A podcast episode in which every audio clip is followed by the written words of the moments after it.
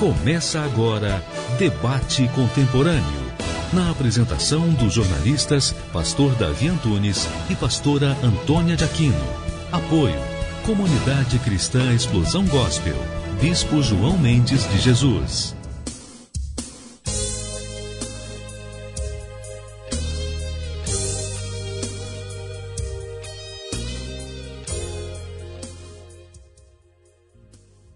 Louvado seja Deus e nosso Senhor Jesus Cristo. Estamos no ar com mais um programa Debate Contemporâneo. Um programa que sempre procura levar o melhor até vocês. E hoje, como sempre, nós estamos aqui com um tema maravilhoso.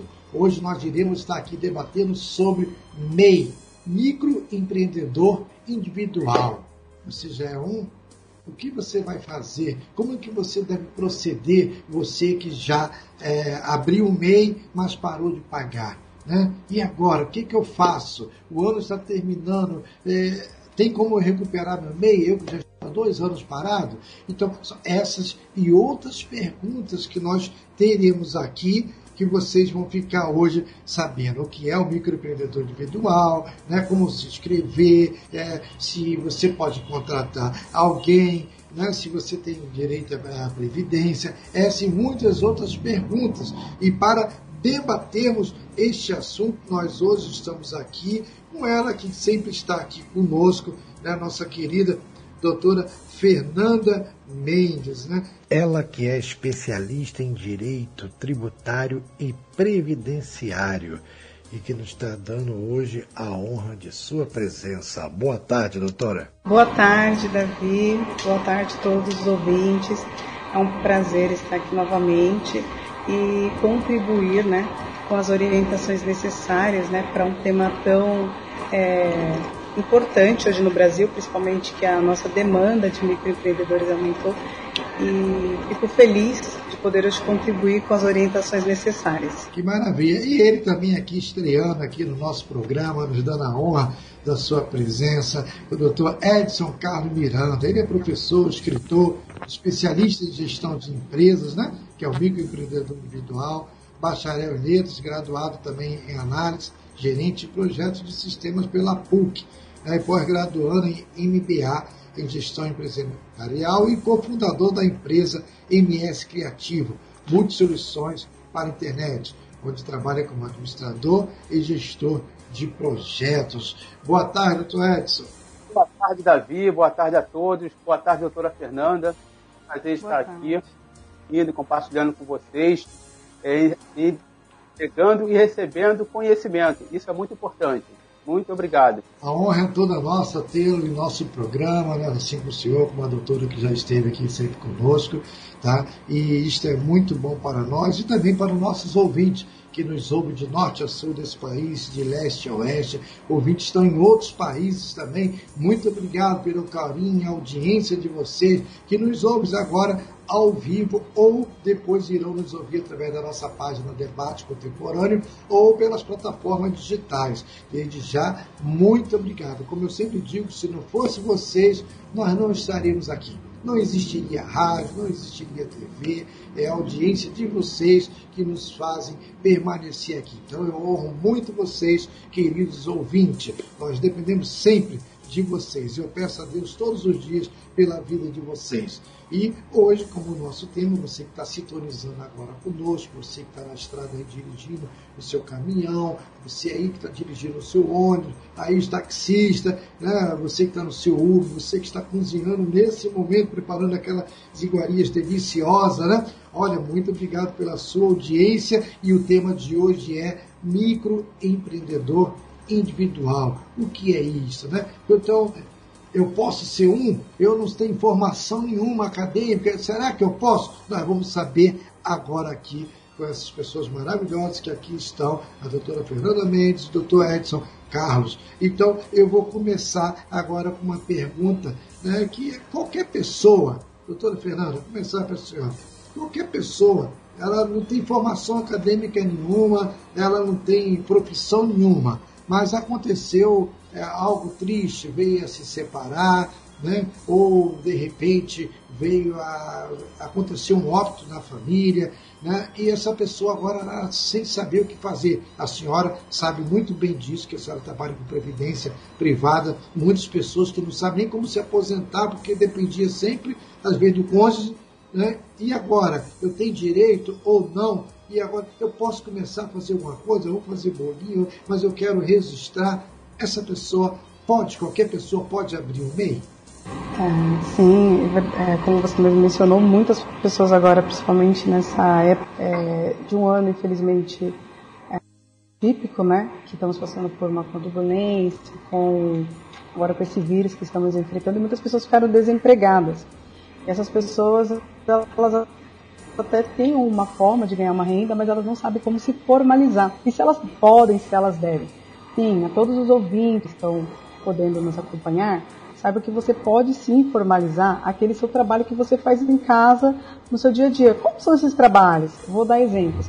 Como o Davi mesmo mencionou, um bolo que você faz, é, que você faz para fora. Não precisa necessariamente você ter uma loja aberta.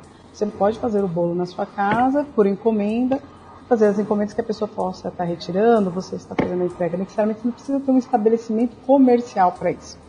E tem como também uma costureira, outras pessoas é, que fazem unhas, né, que é manicure, pedicure, né? Elas também podem estar formalizando as suas atividades, né? É, junto ao portal do microempreendedor, né, é, no sistema do governo, elas podem estar formalizando.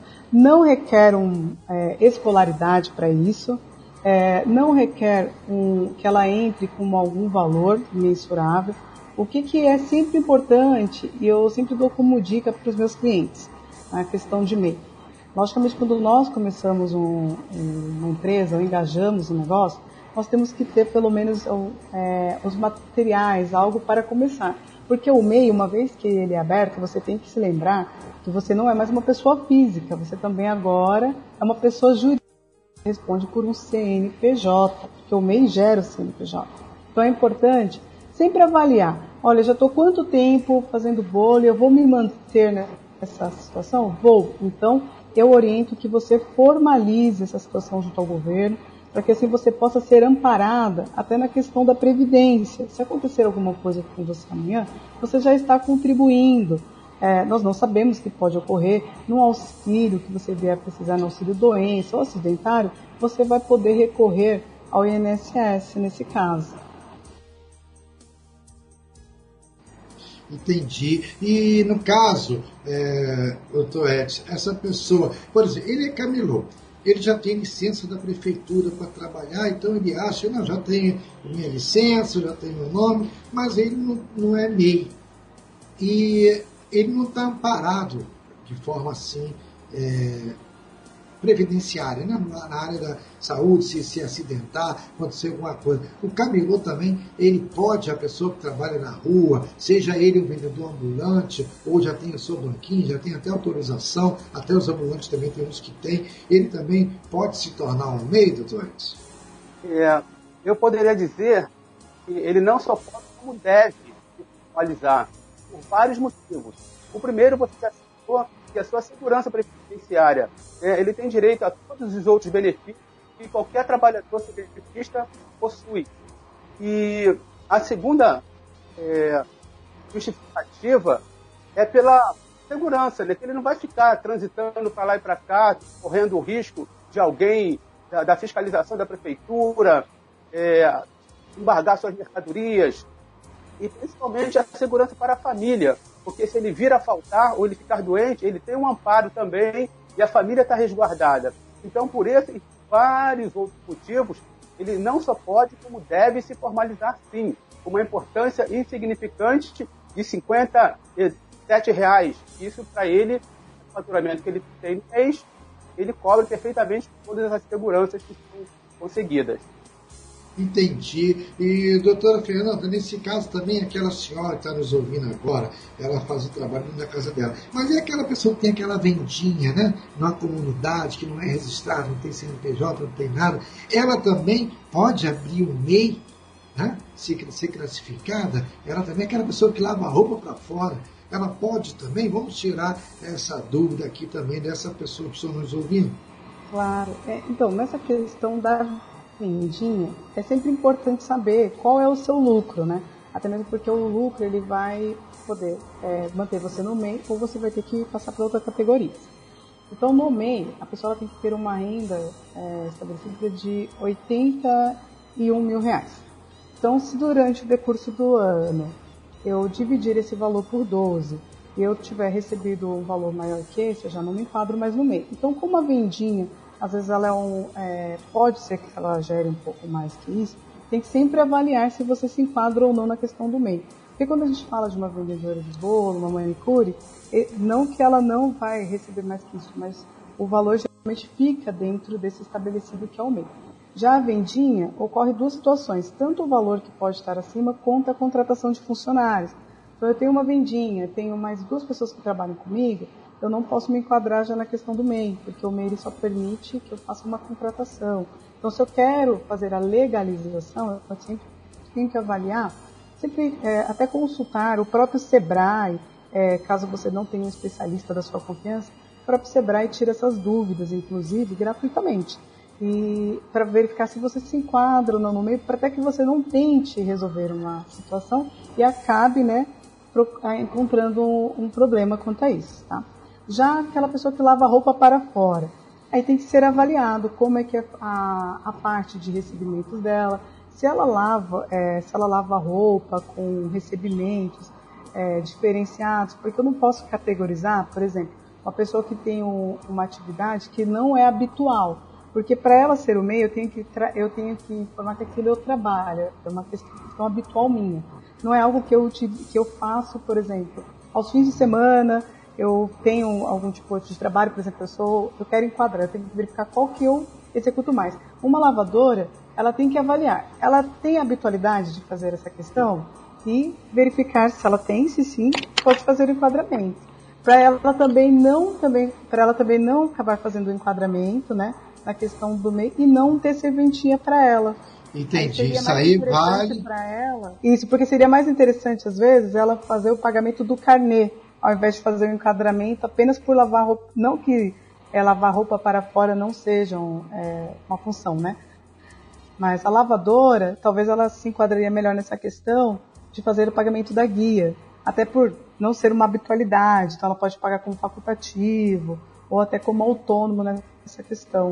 É mais fácil do que ela formalizar, ter que arcar com questões tributárias, que não é só a questão do INSS, que ela vai ter que emitir DAS, emitir, é, emitir é, todos os anos né, o imposto dela, é, do CNPJ. Então é interessante que ela avalie se tem a necessidade ou não nesse caso. É, e no caso, eu não sei qual é a diferença de pagar o carnê. Eu acho que se ela se tornar meio, eu acho que sai até mais barato, né? Mesmo se ela o custo operacional dela de pagar o ano todo e depois pagar alguém para fazer seu imposto de renda, mesmo assim sai mais barato que pagar o carnê, né? Aí, então, aí tem que é a questão de avaliar, porque se mesmo que ela por exemplo, ela vai pagar o ano todo, seja 57 reais, isso que eu te falei. A questão de formalizar o MEI, a gente não pode generalizar para todo mundo sair abrindo o MEI. Temos que avaliar se realmente essa pessoa executa, porque senão nós vamos ter várias pessoas que futuramente vão deixar de é, ou contribuir ou entrar numa empresa e vai ter aquele MEI aberto. Aí ela vai, vamos supor, se ela ficar desempregada, ela não vai ter direito ao seguro-desemprego porque ela tem um MEI aberto. Então ela tem que avaliar se essa é, a, é uma função mesmo que ela vai levar como, le, como lavadora, e se ela for levar, sim, ela formaliza. Mas para que ela também não só generalize, vou abrir o MEI, e posteriormente ela não faça um uso adequado desse MEI, e ela vai ter que fazer a realização do mesmo anualmente, fazer os pagamentos, e talvez não tenha um, é, necessidade, não nessa questão da atividade. Entendi. Então vocês estão nos ouvindo, já viram aí quem é que pode, quem é que não pode, mas você talvez ainda esteja perguntando, tá bom, tá bom, ok, eu estou gostando, mas, mas o que é o microempreendedor individual? Então, doutor Edson Carlos, por favor, informe para os nossos ouvintes. Irmão, é, a categoria de microempreendedor individual, ela foi criada justamente para amparar toda essa classe trabalhadora que não tem um amparo, uma ou seja, promove né, o, o comércio, a movimentação da economia, mas não, não gera nenhum benefício até para si mesmo, fora o, o dinheiro que ele vai receber nessa atividade.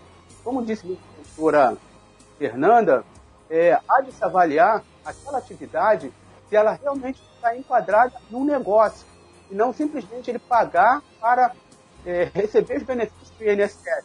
Não é essa a intenção que com a lei 128 de 2008. Ela simplesmente veio para facilitar e formalizar algumas profissões, como cortador de cana, como a lavadeira, como a costureira, como o escavador de poços, artesianos e dezenas de outras atividades.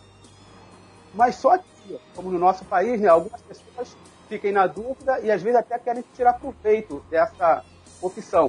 Mas a, a categoria enquadramento ou natureza jurídica do microempreendedor individual é para você gerar um negócio e não simplesmente você pagar aquele valor que chega ao máximo R$ 57,25 para receber os benefícios da Previdência. Entendi. Agora deixa eu fazer uma outra pergunta, o senhor falou aí do, do, da pessoa que abre poço, etc. Seria uma boa indicação que eu conheço várias pessoas, nós conhecemos até, né, que pessoas que é, são pedreiros, pintores, são pessoas que é, auxiliares de serviços gerais, é, pessoas que fazem, são diaristas, pessoas que trabalham servente de obra e eles não querem trabalhar de carteira assinada porque eles falam, vou trabalhar para ganhar uma aí eu tiro em uma semana de trabalho, eu tiro trabalhando na obra, no caso do, do, do é, auxiliar de pedreiro, né, que o pedreiro ganha muito mais, né, o pedreiro está ganhando 200 reais por dia. Então, é, de acordo até, até mais, tem uns que tiram 300. Então, é aconselhável também, é, doutora Fernanda, para esse é, pessoa abrir um MEI, essa sim, porque eu, eu queria saber disso. É aconselhável, então, essa pessoa ter um trabalho formal, que nunca ele trabalha por conta própria, é aconselhável ele abrir o MEI? Sim, nesse caso, sim. Se a pessoa ela trabalha por conta própria, por exemplo, você deu um exemplo, que é bem importante até, o pedreiro, o pintor, são pessoas que muitas vezes eles é, fecham o serviço é, na impessoalidade. Ele conversa, né? Ele, ele, ele faz o, a, a, propaganda, a pessoa liga, ele faz o serviço ali, né? E recebe por aquele valor e não tem uma formalização. O, é, é, importante que ele faça isso, principalmente porque o pintor, o pedreiro, geralmente eles são, prof, eles são profissionais mesmo dessa área.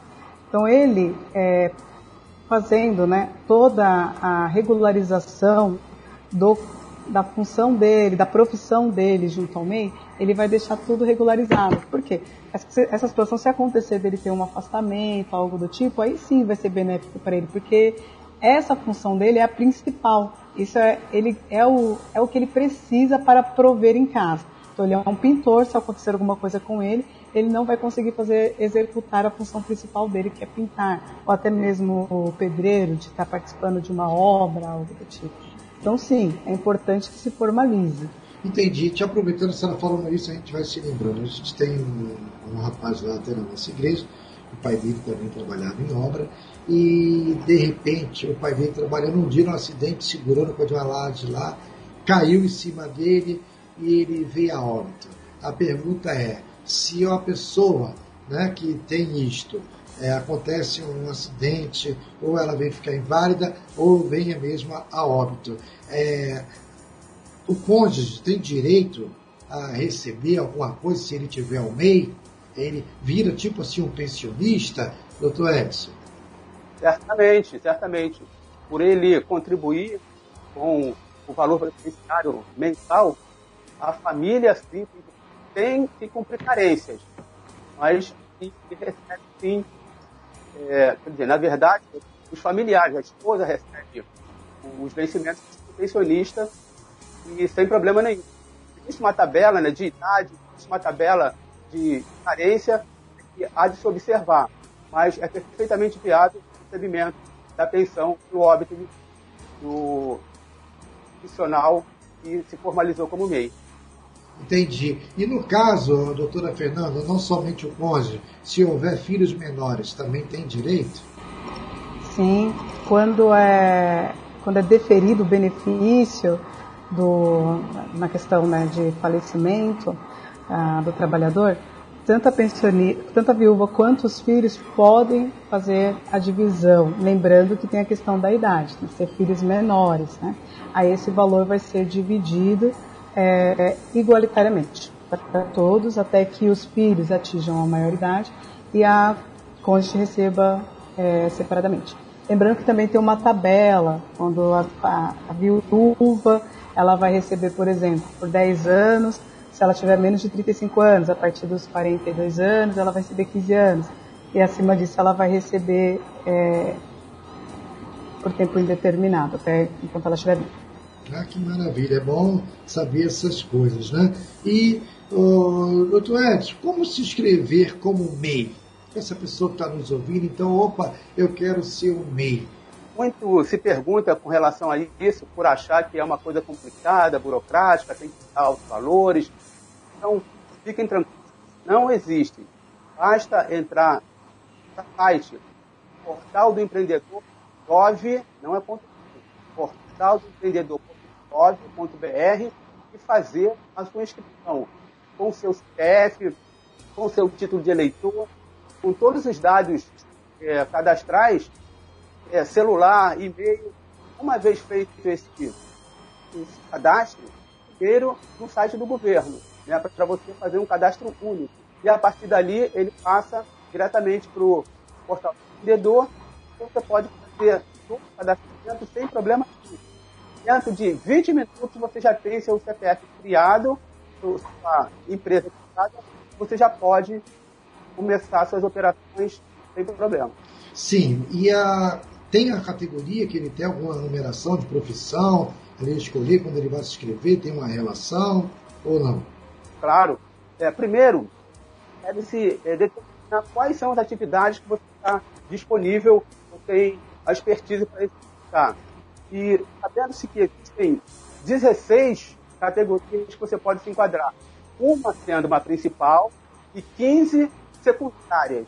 E que não precisa necessariamente elas estarem relacionadas. Pode ser garçom, pedreiro, pode ser um lava-jato, pode ser várias atividades, nada tem a ver uma com a outra. Pode ser manicure, pode ser cozinheira, pode ser bordadeira, artesã. Então são atividades distintas sendo que tem que ter uma principal e as outras 15 secundárias. E lá existe uma tabela CNAE, né? CNAE, que é o Código Nacional de Atividade Empresária. Com esse código, eles sabem exatamente o enquadramento. Se é uma atividade de comércio, uma atividade de indústria, se é uma atividade de serviço.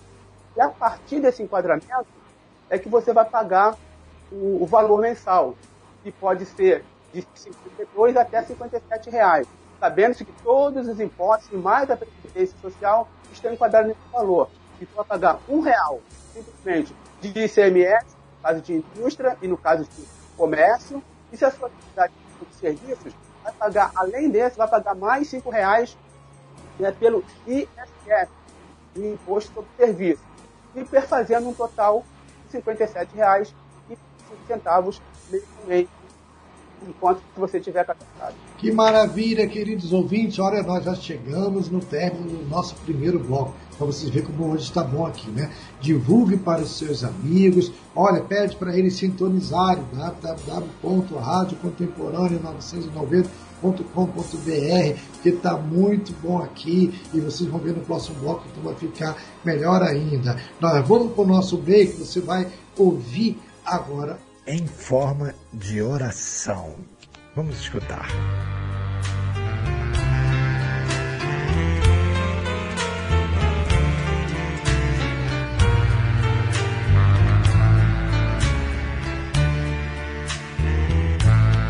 Foi lá na Jesus deu sua vida para me dar luz. O seu amor foi tão imenso que superou seu sofrimento, sofreu calado, nada pediu, pois minha vida então sorri. Cristo conta comigo agora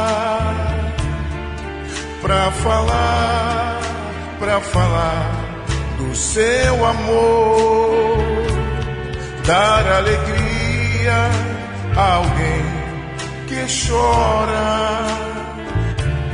Cristo conta comigo agora.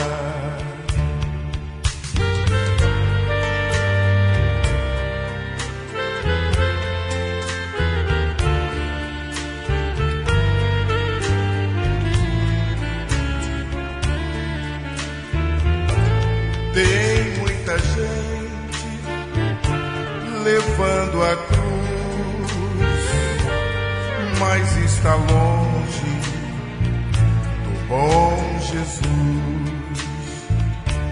Vive sem paz e sem amor, pois está longe do Salvador. sem amor, pois está longe do Salvador. Vive sem paz e sem amor, pois está longe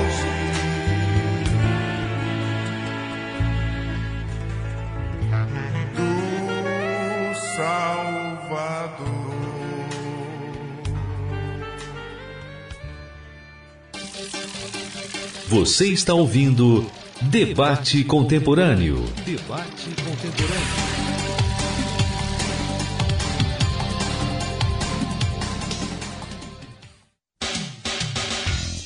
Podcast Debate Contemporâneo.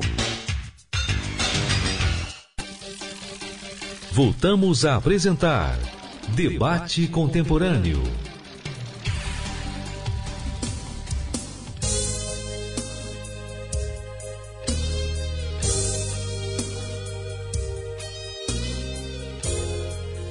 Estamos de volta com o nosso programa Debate Contemporâneo. E olha, hoje aqui você já viu, como sempre, o programa está uma maravilha. Você que está sintonizando agora conosco, nosso debate de hoje aqui, nós estamos falando sobre microempreendedor individual. E está muito bom, né? E nós estamos aqui com a doutora Fernanda Mendes, que é especialista, né, advogada especialista na área de tributária e na área de previdenciária. Né? Então, estamos aqui abordando sobre o microempreendedor e individual. Né? Por que, que o autônomo deve se regularizar como MEI? E quais as vantagens? O que é necessário para se regularizar? Os benefícios e a segurança. E nós estamos aqui também com o nosso querido doutor Edson Carlos Miranda, que é especialista em gestão de microempreendedor individual, né? é bacharel em letras, graduado em análise de gerente de projetos de sistema. Então, olha, está muito bom aqui. Doutora Fernanda, então, por que, que o autônomo deve regularizar-se como MEI? O autônomo, ele tem que buscar a formalização. Então, muitos, nós temos muitas pessoas, como o doutor Edson mencionou, que estão ainda na informalidade, na questão de camelô, como você mesmo deu o exemplo, Davi essas pessoas elas precisam é, aparecer na questão do governo para vermos economicamente como é que está o Brasil. Então é importante que essas pessoas elas se cadastrem primeiro para nós termos, né, até uma mensuração da questão econômica do nosso país e outra para que ela também tenha a questão da segurança não só jurídica dela, mas sim, familiares também. É, ela vai ter a empresa dela, a, que é o microempreendedor, é, qualificada dentro dos requisitos necessários, na qual ela, se ocorrer uma fiscalização, ela vai poder responder, comprar produtos no nome da empresa dela, é, requerer créditos no nome da empresa dela e até expandir os negócios, né? E na questão de segurança é, mais é, previdenciária né, para a família, se acontecer alguma coisa com essa pessoa, a gente nunca sabe o dia da manhã, né? Estamos aí hoje com uma pandemia, então a gente nunca sabe o que pode nos ocorrer. É sempre importante também buscar essa segurança. Então, uma vez que eu é, me cadastro, eu também tenho essa segurança previdenciária, pagando né, como o doutor Edson falou, é, já a guia mais os 5 reais, teremos os 57 reais, isso já vai é, trazer para você a carência junto ao INSS, que é que no caso do MEI tem que ser 12 meses de contribuição, né? Pagando esses 12 meses. Ah, se acontecer alguma coisa, você já pode recorrer ao seu auxílio doença. Se a pessoa, ah, infelizmente, vir a falecer, a viúva, como os filhos, também vão ter um amparo financeiro, né? e a situação também previdenciária, né, que a pessoa futuramente ela pode se aposentar. No caso do MEI, só pode ser por idade, né, ou pela questão de invalidez.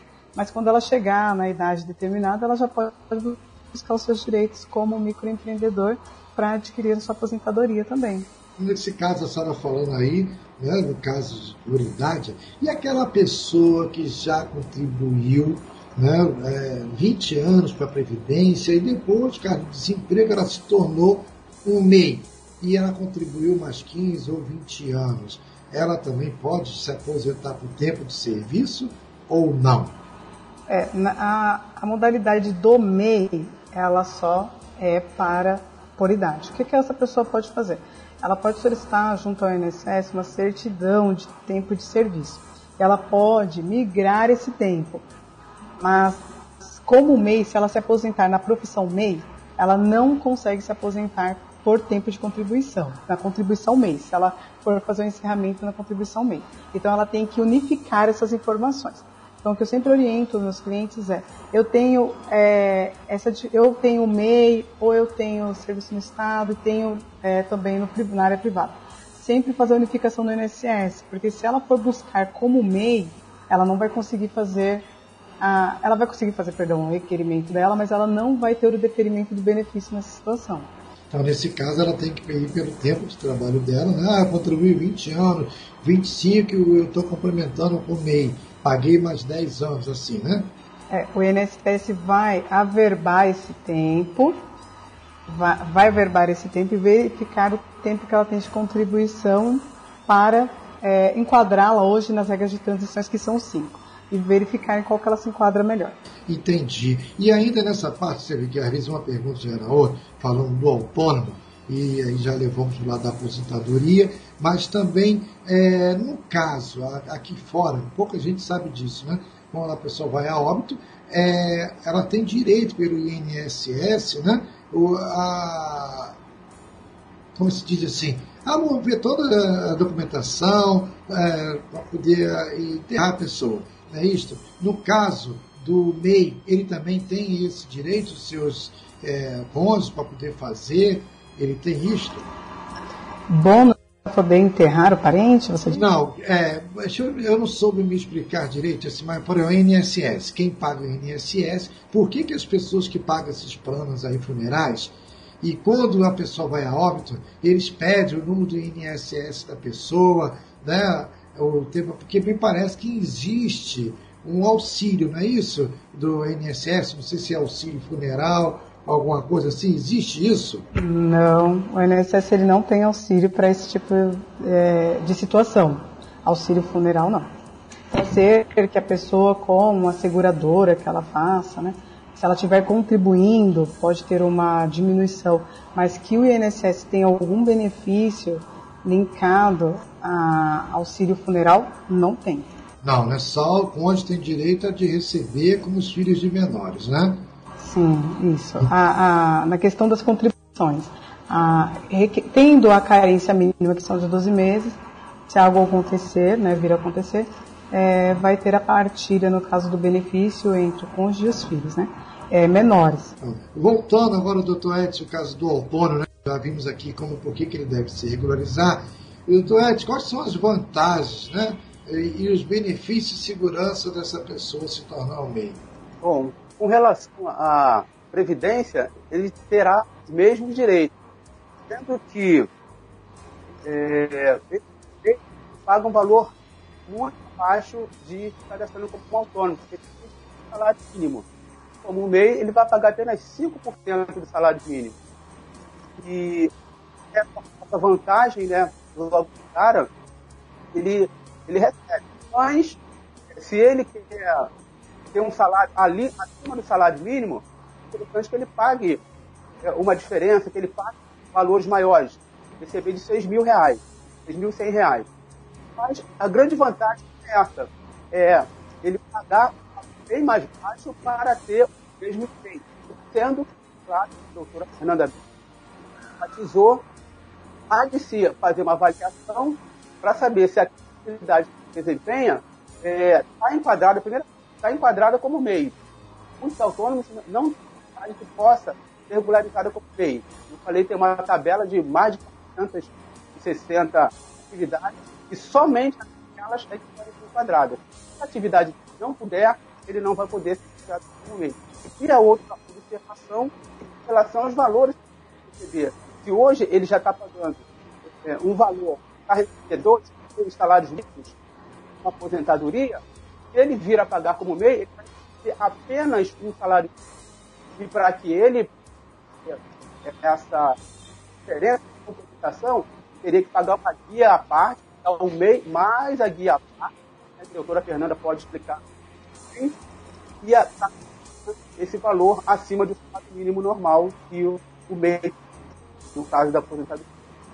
Entendi, doutora Fernanda. Então explique para os nossos ouvintes como é que eles devem proceder né, com essa diferença, como que é feito.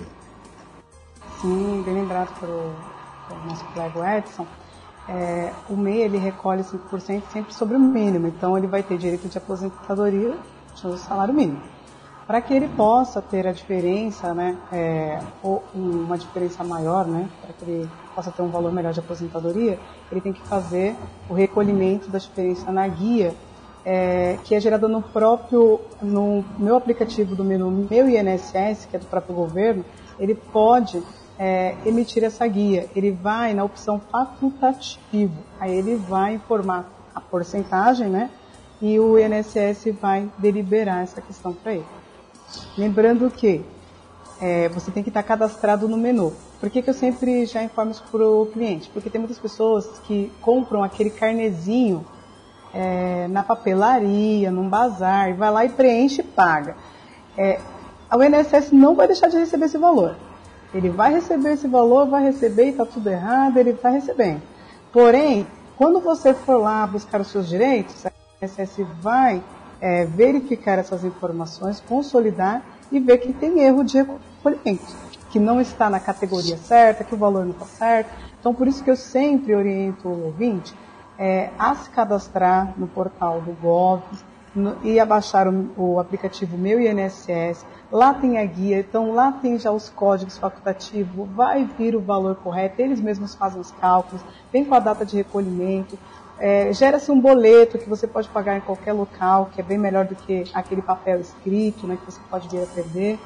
E você está é, mais seguro juridicamente, até para representar junto ao INSS. Você não vai ter é, a possibilidade de errar é bem menor nesse caso. Entendi, doutora. E é muito bom a senhora frisar isso, que não tem aquelas pessoas que às vezes liga aquele número do INSS e as pessoas, aquele é válido, que vai te passa um código também é, não tem isso, isso é, tem validade, isso que a gente liga, fica lá esperando, eles pegam tudo, o nome todo da pessoa, aí eles explicam, eles dão, a gente fala o que, que é, dá o código, e eles, nós anotamos no carnê o código, eu digo isso que eu fiz até para minha esposa, tá? Ela anotou o código, tudo lá, e pago todo mês. Será que tá legal isso? Também. Ah, quando você liga no INSS 135, é, você vai ter do outro lado uma assessoria do próprio INSS. São assistentes ali que elas estão reportando ao próprio sistema. Então, o que está no sistema, ela está olhando, verificando e te informando. A questão que eu digo do carnezinho para guia é que a guia você pode já emitir do ano inteiro. Eu vou colocar lá todas as competências de janeiro a dezembro, eu consigo fazer a emissão dessas guias sem ter que fazer aquele preenchimento na mão, e ocorrer às vezes um erro da própria leitura, que eu digo, até daquela pessoa, quando você paga esse carnê, muitas vezes você, você vai ter que digitá-lo novamente para o Internet Bankline, ou quando você leva na casa lotérica, a atendente vai fazer isso. Então pode ocorrer sim um erro ainda. Então a, a intenção do, da Receita Federal quando ela criou a guia, a, a guia já para você emitir pela, pelo, pelo site, é já de evitar essas situações, para que você possa ali é, ter uma facilitação do serviço e evitar os erros, né? E, e, é, e, o site é bem intuitivo, ele explica por, se, qual, qual que você tem que colocar. Mas qualquer dúvida pode fazer como você falou, Davi. Liga no 35 enquanto estiver no site e preenche com a mocinha. E você pode anotando para que nos próximos meses, ou se você não gerar, se você gerar por ano inteiro, no próximo ano você já tenha ali a orientação de como, o gabarito de como é, fazer para os próximos meses ou anos que você tem que tipo. Entendi. Então isso é muito importante. Olha, você que está pagando o seu carnê, às vezes você até preencheu direitinho, mas alguém lá na hora de digitar pode digitar errado. Então vale a pena acessar o site. Pode repetir, doutor? É, o site da, do, é, do meu é, ele é um aplicativo que ele é disponível tanto para Android, né, quanto para a questão do do iPhone também. Você pode estar baixando o aplicativo, fazer o login, criar uma senha. É, essa senha ela serve para todo o sistema do governo, que seria CNH, o e-título e outros aplicativos que, é, é, seguro-desemprego, outros aplicativos que utilizem essa senha. Você criando essa senha, você vai lá é, no meu INSS, é bem intuitivo, já está escrito guia, é, guia de recolhimento. Você acessando, ele já vai te é, direcionar para o site da Receita, na qual você vai fazer a emissão da guia, que também é bem intuitivo. Mas qualquer dúvida, né, se ainda restar alguma dúvida, entre em contato com o 35, eles estão trabalhando das 7 às 8 horas da noite, às 10 horas da noite, perdão, é, para sanar todas as dúvidas possíveis quanto a isso, tá?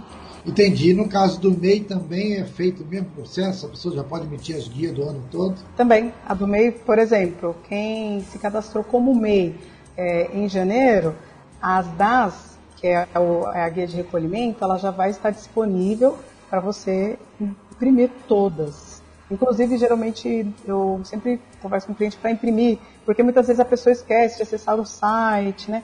É, eu até falo, cria um boleto em casa, um carnezinho, faz o carnezinho do MEI, para que você não tenha que acessar o site, às vezes o site pode estar indisponível, você esquece na correria do dia, então, é, de preferência, gera todo, gere todas as guias que já vai estar disponível, é, e faça né, é, um carnezinho, né, guarde, né, e mensalmente você vai recolhendo de acordo com o vencimento da competência. Entendi, então isso é muito importante e vocês estão vendo aí então os benefícios que é você se tornar o MEI e a segurança também, né, doutora? Que a pessoa tem uma segurança em caso. No caso que a pessoa entrou, daqui a três meses ela sofreu um acidente, essa pessoa também está coberta? Sim, acidente do trabalho, é, ele é coberto a partir do primeiro dia. Ele não tem uma carência. Agora, ah. se for auxílio doença, aí eu quero falar a diferença. Temos dois benefícios no INSS: o B31 e o B32. Então, que seria o auxílio doença e o auxílio acidental. Vamos supor, vamos pegar o pintor, tá? O pintor, ele estava fazendo um serviço e acabou caindo da escada, é, quebrou o braço. Então, ele estava trabalhando, fraturou o braço. Houve ali um acidente do trabalho, né? Então, ele vai é, é, se dirigir ao médico, abre-se até uma CAT no próprio hospital e ele vai pegar o atestado com o laudo fazer o requerimento do benefício de auxílio acidentário junto ao INSS. Agora, vamos supor, o pintor ele pinta há anos, mas ainda não, ele tem três meses, como você deu exemplo. Ele, ele se formalizou agora. E ele já é um senhor. E ele sente dores na coluna por conta disso. Isso não é acidente de trabalho. É, é um auxílio doença. Porque é uma doença que é proveniente daquele trabalho que eu, que eu laboro e executo diariamente, habitualmente. Esses daí eu vou precisar ter uma carência para ter acesso, que são de 12 meses. Então, se eu me cadastrei é, em outubro, a minha carência vence em setembro de 2021 e a partir de outubro de 2021 é, eu posso ter o acesso ao auxílio doença. Lembrando, auxílio doença, ele não pode ser de uma doença que é, é como dizer, uma doença antiga. Eu não posso chegar no INSS hoje e buscar o INSS com auxílio doença, é, pode ser que pessoas abram o MEI pensando assim, né, vou me afastar. Eu não posso buscar o INSS é, com uma doença que eu já tenho, por exemplo, há 10 anos, uma hernia de disco. Eu não posso, por quê? É, a carência é como se fosse um seguro de um carro. Quando você faz um seguro de um carro, é, vai constar tudo que você já tem. Então ele só vai assegurar aquilo que você não tinha. Então se eu chegar no INSS e mostrar lá um laudo é, de 2018 que eu já tinha uma hernia de disco e eu só tenho a carência é, é, tenho três meses de contribuído a partir de 2020 e só termina minha carência em 2021, aquele benefício, uma vez que eu já tinha aquela doença. É como se fosse seguro, eu já tinha aquele arranhão.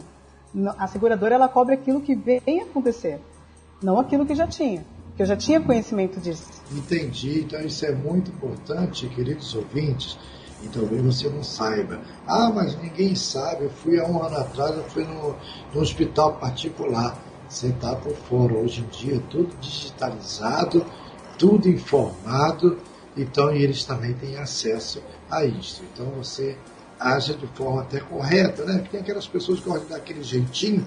Eu me lembro que eu fui há uns seis anos atrás fazer um check-upzinho, né? Estamos até no, no, mês, né? De, a, de, agora em novembro nós tivemos é, o, o Novembro Azul, né? Que nós não estamos mais, mas o, em Novembro Azul. E eu me lembro que eu fui fazer esse teste há um tempo atrás e tá bom, mas o tempo eu não usava. Aí eu fui no hospital particular, né, que aceitava mil. Tá bom. Quando me vem na garota do cadastro, saiu o cadastro meu, daí, que já tinha lá com eles, de quando era outra empresa, eu não vou citar o nome aqui, né, que é Carlos Jabá, então, saiu de, olha, doutora, 10 anos atrás, saiu tudo meu, meus exames de sangue, tudo que eu fiz há mais de 10 anos atrás. Então, como é que eu estava, né? Então, a senhora tem uma noção como é que é a coisa. Né? Eu falei, gente, vocês têm essa informação toda aqui, eu já tinha esquecido e eles não. Então, por favor, queridos ouvintes, né? Então, meu querido doutor Edson, né? o, o meio, o, o empregador né, do MEI, ele pode contratar? Ah, sim, sim. Pode perfeitamente, sem nenhum problema. Desde que seja apenas um funcionário, o MEI só tem direito a contratar apenas um funcionário. E ele só poderá pagar um salário mínimo para esse funcionário ou o piso da categoria. Se ele é de uma categoria cujo piso é maior que o salário mínimo, do tipo dois mil reais, ele pode pagar os dois mil reais para esse funcionário. Mas fora isso, ele só pode, só tem direito a um funcionário e pagando um salário mínimo com todos os direitos, todos os benefícios que um é, trabalhador seletista tem, com previdência, com FGTS, com 13 terceiro, com férias, com tudo que tem direito. Entendi. E, doutor Edson, ainda anunciou, mas um MEI, ele pode contratar um outro MEI? É, ele não pode contratar outro MEI. Não, vai prestar serviço. Vamos supor, eu posso servir. Eu tenho uma, eu sou um MEI, eu tenho uma empresa de construção. Então eu posso contratar um pintor que MEI para prestar serviço para mim? É essa a pergunta. Ele pode sim contratar um serviço de, de um outro MEI, como por exemplo, é, se você é uma empresa de construção civil, você pode até contratar um pintor para fazer um trabalho ali, mas não é, um, um profissional que seja da mesma área que você e nós já sabemos, não pode ter uma habitualidade. Você vai ficar ali três meses, seis meses, um ano fazendo aquele trabalho contratado. Desde que haja um contrato de, de, de vamos dizer assim, olha, o trabalho que eu vou fazer aqui, ele vai durar três meses, por exemplo. Aí faz o contrato e a cada mês é emitida uma nota fiscal contra o MEI né, que, que contratou e a coisa funciona normalmente mas não contratar como funcionário. Porque muitos é, empreendedores, muitos empresários, eles têm essa falsa ilusão de que pode sim contratar e que ninguém vai saber. É o caso. Entendi. Então o senhor falou aí nota fiscal, imposto, é necessário o trabalho que ele presta da nota fiscal? Bom, o MEI, o microempreendedor individual, ele não é obrigado a emitir nota fiscal para a pessoa física, uma dona de casa contrata um pintor, ele não é obrigado a emitir nota fiscal para ela. Sendo que uma outra empresa, um outro CNPJ, um outro meio, uma grande empresa, uma pequena, não importa. Sendo um CNPJ que contrate o serviço do MEI, aí sim é obrigado a emitir nota fiscal. E muitos ficam até preocupados, ai meu Deus, agora vou pagar um milhão de imposto. Não. Ele, se ele emitir uma nota fiscal, zero nota fiscal, 20 notas fiscais, 100 notas fiscais, ele vai pagar sempre o mesmo valor que consta na DAS vai ser 57 ou 57, dependendo da categoria. Não existe é, mudança de valor de zero até mil, milhão, ele vai pagar sempre o mesmo valor. Desde que dentro de um ano ele atinja aquele teto máximo, que a doutora Fernanda falou ainda há pouco, de 80 mil anuais, não é isso? 81 mil reais anual. Inclusive, ele pode até emitir uma nota fiscal de 81 mil, desde que seja o último mês. Seja, se, ele não, ele não fez nada durante o ano, né? Na verdade, na verdade, o, o valor de 81 mil reais é, é um valor para se ter uma noção. E que dividido por 12, né, como a doutora Fernanda bem exemplificou, é um valor de R$ 6.750 por mês. Então, teoricamente, ele deveria é, faturar esse valor. Mas só que esse valor não somente a partir de notas fiscais. Ele não só pode, como deve, registrar mesmo os valores que não estão com nota fiscal. Porque muitos acreditam que só a nota fiscal é que vai comprovar que ele faturou aquele valor. Não. Existe a conta bancária, o movimento da conta bancária, existe o cartão de crédito, existem outras atividades que ele faz e que pode ser contabilizado e vai ser informado para a Receita Federal. E aí, às vezes, ele se é, prejudica por conta disso. Mas, como eu falei também, ele pode faturar num mês 20 mil, 30 mil, desde que haja uma compensação nos meses é, subsequentes. Como, por exemplo, agora com a Black Friday, digamos que faça uma promoção, ele fatura 30 mil. Mas só que em janeiro, só que lá atrás, lá atrás, no, nos meses da pandemia, ele não faturou nada. Aí somando tudo, né, você acaba somando e dá até menos de 81 mil reais. Entendi. Então ele ficou o ano todo sem, sem fazer serviço, né? então ele tinha direito a 6.750 por mês aí não fez nada. Quando, mês passado, teve a Black Friday, ele pegou e fez lá vários serviços. Então ele pode emitir vários tipos de nota. O condomínio contratou ele, ele fez, caso da pandemia, não fez nada, de repente agora, então ele pode emitir uma nota de 30 mil, pode emitir outra de 50 mil e outra de mil, 1 mil reais, que aí está tudo bem, não tem problema nenhum. Desde que ele começou, foi registrado no início do ano de janeiro. Ele foi registrado em janeiro, dentro do ano ele pode chegar ao faturamento de 81 mil reais. Mas se ele já está na metade do, do, do, do, ano registrado, e aí 81 mil reais não, é proporcional. Ou seja, se, se ele se registrou no mês de julho, então ele vai ver quantos meses tem até o final do ano, de dezembro, que vai dar seis meses, sete meses, e aí ele multiplica por 6.750. Então vai dar 40.500 reais. Então, nesse ano, ele só pode faturar 40.500 reais e não mais de 81. Que maravilha, viu? Estão vendo aí, ouvintes, que quanta informação boa. Nós vamos para o nosso break e voltamos já já. Divulga aí para gente, viu? Estamos apresentando Debate Contemporâneo.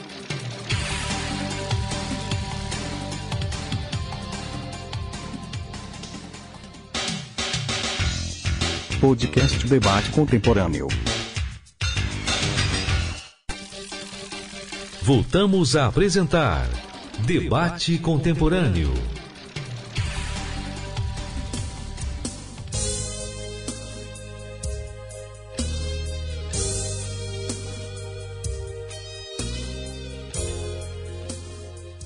Ok, estamos de volta com o nosso programa Debate Contemporâneo. E o tema de hoje é microempreendedor individual. E nós estamos aqui com essa dupla maravilhosa, doutor Edson Carlos Miranda e doutora Fernanda Mendes, né, esclarecendo e tirando todas as suas dúvidas. Né? E nós já batemos um bom papo né, nos dois primeiros blocos, e agora nesse terceiro bloco, doutora Fernanda, o MEI ele pode importar produtos? Pode, pode sim. É, contanto que ele esteja cadastrado no CNAE devidamente para esse tipo de execução. Então, por exemplo, não posso estar cadastrado como, é, vamos tá, salão de beleza, é, manicure e pedicure e estou importando um produto que não esteja dentro da categoria do que eu me cadastrei. Isso eu posso responder é, legalmente. Mas, se é, tem uma vendedora de produtos e ela queira fazer a, esse tipo de importação, ela pode sim. Entendi. Ela tem um salão de beleza. Então ela quer importar equipamentos concernentes ao seu trabalho. Aí ela pode. Sim. Né? Ela não pode querer importar peça para o carro dela, né? Exatamente. A não ser, a não ser se o carro for no nome da firma, não é isso? Aí Fizer parte do. Avaliar. Isso, ainda tem que se avaliar. Mas não é só ser e-mail e pedir, não, ela tem que se cadastrar também, não é isso?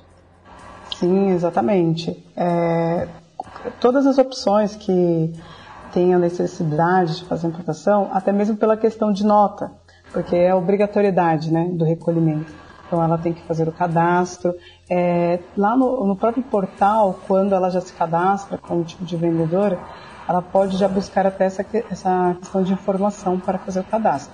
Inclusive até para emissão de nota. Vai sempre ter a, a, na geração de nota, vai vir a pergunta se ela está importando, exportando, até para que tenha a regularização certa dos impostos devidos, caso tenha é, nessa situação. Entendi, muito bom. E, doutor Edson, quais são as atividades permitidas ao MEI? Então, como eu falei, existem 460 atividades permitidas. E aí, ele deve, o empreendedor né, que está querendo se formalizar, ele deve procurar qual é a atividade pertinente à sua expertise, ou pelo menos uma mais próxima, né? porque nem todas as atividades é, são permitidas, e principalmente aquelas que têm um conselho regional, elas têm uma, um conselho de classe, ela tem um sindicato né, que, que responde por aquela categoria, é bem mais é, difícil você encontrar lá dentro do MEI, porque como falamos no, no início, ele foi feito, ele foi pensado, ele foi projetado para quem não tem um amparo é, profissional, para quem não tem uma forma de, de se enquadrar no mercado é, formalmente. E aí tem que se procurar realmente lá na, na categoria é, e para saber qual é o melhor enquadramento. Muitos vendedores, por exemplo, procuram lá vendedor. Não existe uma categoria vendedor. Existe até um comerciante de artigos é, natalino, comerciante de artigos A, B ou C, mas vendedor propriamente dito não existe. E aí há de se procurar definir previamente, depois entrar no portal do empreendedor.gov.br e procurar um enquadramento mais próximo da sua atividade. Mas o representante comercial, então, não seria bom para o vendedor? Sim, sim, é possível. É possível que se a atividade dele é, for pertinente, compatível, é possível. Entendi, porque o representante comercial agora existe no representante, ele tem que especificar o que, que ele representa? Não necessariamente. Não necessariamente. Entendi. E como é que ele faz, né? É, ele tem esse, esse meio, meio empreendedor, para ele vender mais a, a, o seu produto ele pode contratar alguma agência de publicidade ou ele pode se utilizar da internet? Pode, pode sim. Ele, ele pode contratar qualquer empresa ou qualquer é, meio, desde que ele não tenha gastos, né, que ele vai fazer compras, por exemplo, ele tem um limite de compras de 80% do seu valor de, de faturamento. Caso hoje, que está 80 um mil reais e só pode gastar, emitir notas, de comprar, fazer compras de 80%, ou seja, 64 mil reais. Então, mais que isso, ele já começa a fugir um pouco do enquadramento como MEI. Entendi. Então, não, interessante isso, porque às vezes né, o MEI sabe o que, que eu posso comprar, o que, que eu posso fazer. Então, lembrando que além do seu ganho, que é de 81 mil reais, você também só pode investir em equipamento para a sua empresa, dentro do seu ramo, como foi dito pela doutora Fernanda, 64 mil né, e, uns quebradinhos. Né, você é para poder é, você gastar né, na sua empresa, investir nela né, também os seus produtos. Então, isso é muito importante, você que é um microempreendedor individual, ficar sabendo é, dessa parte. Mas, eh, doutor Edson, e no caso, né, ainda do, quero falar para o senhor, porque esse é o nosso último bloco, assim, né, do, dos três primeiros blocos é sempre um, e o último bloco eu fico por dentro, e como o senhor está com o seu horário limitado, né, eu vou fazer o último bloco com a doutora Fernanda. Né? Então, eu me diga uma coisa, é, nesse caso, o microempreendedor individual, ele, no caso da sua, é, o senhor falou ainda há pouco, ah, ele pode emitir notas. Sim, mas um condomínio é, contrata ele. Né? O condomínio contrata, outro dia eu vi isso acontecer, o rapaz veio me perguntar, eu falei, não, tá errado. Quando ele foi, aí ele emitiu a nota, o condomínio, ele emitiu a nota para o condomínio. E a, quando chegou na administradora, chegando lá, a administradora, ele deu a nota, ainda que queria cobrar dele mais 20% do, doutor Edson. É permitido isso? Ou uma nota só basta? A nota só basta, porque ele está administrado como microempreendedor individual, então o único documento que ele tem obrigação de emitir é a nota fiscal, que pode ser eletrônica, pode ser manual, pode ser da prefeitura, pode ser de, de sites é, particulares, mas desde que seja registrado, obviamente, lá na, na Secretaria de Fazenda. E esse 20% normalmente é cobrado ao profissional autônomo, que tem que emitir um RPA, que é outro procedimento, que nada tem a ver com, com o microempreendedor individual. Entendi. Isso vale também até, não sei se é a sua área, mas é a área do doutor Fernando, isso vale também até aquela pessoa que não é MEI, mas tem uma pequena construtora, né, um microempresário, tá? E ele dá a nota fiscal se deu nota fiscal, não tem que pagar tributo dobrado, não é verdade? Ou não? Se, for, se não for MEI. Então, como você bem disse, né, essa é a área de especialização de pesquisa da doutora Fernanda, que a gente pode passar a palavra, mas eu posso adiantar sim. Que uma vez que ele está formalizado como MEI ou como microempresa, seja lá o que for, a nota é o documento que ele deve emitir. Tá? No caso do autônomo, no caso da pessoa física, sim, ele deve emitir um RPA e lá a empresa tem que fazer o recolhimento do INSS, dos tributos que forem é, referentes à, àquela atividade, e aí sim ele está legal. Como a gente falou, a doutora Fernanda pode explicar muito melhor se for possível. Obrigado. Então, doutora Fernanda, explique isso aí para nós, né, que às vezes até muito prestador de serviço que já tem a sua microempresa né, legalizada e presta muito serviço para condomínio, acontece isso né, com as administradoras de condomínio, que quando ele vai lá, ele dá a nota, eles ainda querem cobrar tipo o RPA, como o doutor Edson informou, de 20%. E como é que ele faz para poder reparar isso? A administradora tem que devolver a ele ou não? Como é que fica? Ele pode até recorrer, uma vez que ela, não, só tem que pagar assim. E como é que ele faz? O Edson deixou até bem claro, a explicação foi objetiva e clara, e nessa questão não tem recolhimento nessa para o MEI, uma vez que os proventos já estão destinados à nota. O RPA é, seria, né, no caso o autônomo, é para pessoas que fazem serviços eventualmente, ou seja, eu não, eu não tenho necessidade de estar indo sempre essa empresa, mas o RPA não é nenhuma nota fiscal, já é um documento que é emitido pela própria empresa, né? e que pode ter o recolhimento tanto do INSS quanto de imposto de renda, dependendo do valor que foi ofertado do serviço, né? Esse sim tem a retenção.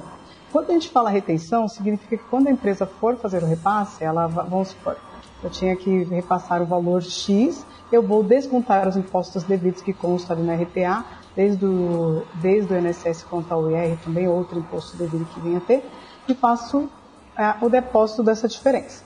Já do, do MEI, a pessoa tem que cumprir com o pagamento que consta em nota fiscal, porque quem faz o próprio recolhimento é o MEI, como o Dr. Edson já deixou bem claro. Nesse caso, basta que a pessoa não aceite que, que seja feito esse pagamento. Até para que não tenha uma situação de, ah, foi feito um desconto, algo do tipo. Ela se recuse mesmo, não passe esses dados, não permita que aquela nota, ela cancele essa nota de serviço e busque né, uma assessoria quanto a isso. Então, eu sempre oriento, o MEI emitiu a nota, e a pessoa está tendo esse tipo de atitude, não permita nem o pagamento, cancele essa nota para que não haja é, ali é, um transtorno maior. Porque uma vez que a pessoa vem a pagar, ela pode declarar que houve uma, situ, uma situação de informação com o financeiro que não foi alinhada. Então é melhor que ela não faça o recebimento, converse com o setor adequado.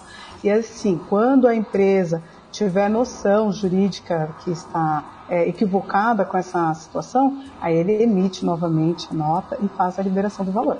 Entendi. E doutora, deixa eu abusar um pouquinho da senhora.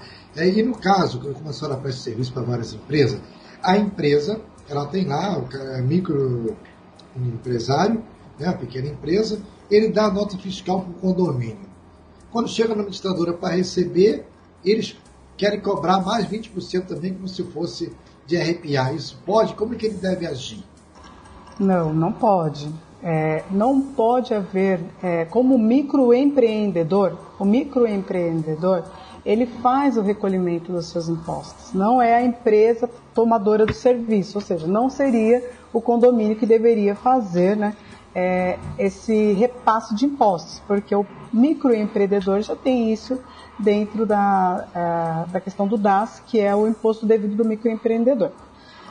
Se a empresa, como eu informei, vamos supor que ocorreu, a empresa já depositou na conta do MEI, ele tem que buscar é, o jurídico desse condomínio e, e pedir para que ele verifique né, até os meios legais que situou ele para fazer esse recolhimento. O que, que justificou para ele fazer esse desconto de 20%?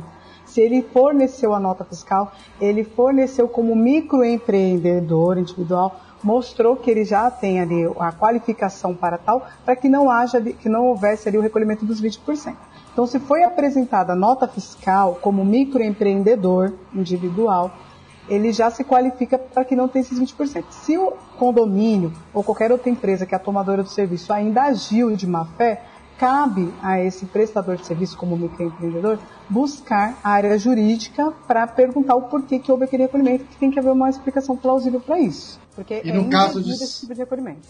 Tá, e no caso de ser uma, uma empresa de construção que não é microempreendedor individual, é uma, é uma pequena empresa, né?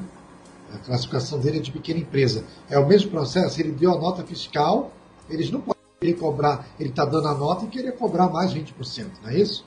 É, nesse caso vai ter o recolhimento que já é dentro da própria empresa, porque o microempreendedor ele tem um imposto dele devido. O ME, que é o, que, perdão, o microempreendedor individual tem imposto dele devido. O ME, que é o microempreendedor, na nota fiscal já vai ver as categorizações a, dos impostos ali que tem que ser recolhidos, né?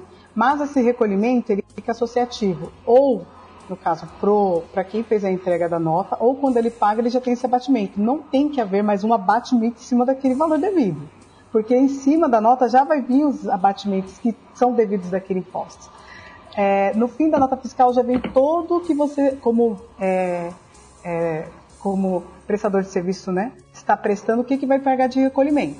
E ali já está o valor líquido a receber. Não tem como receber aquele líquido com mais desconto, porque ali já está havendo abatimento dos impostos. Entendi. Não, isso é algo assim, é maravilhoso isso, para poder informar os nossos ouvintes. Eu já vi casos desses. A pessoa deu a nota fiscal para o condomínio, quando foi na administradora para receber, eles ainda cobraram mais 20% em cima dele.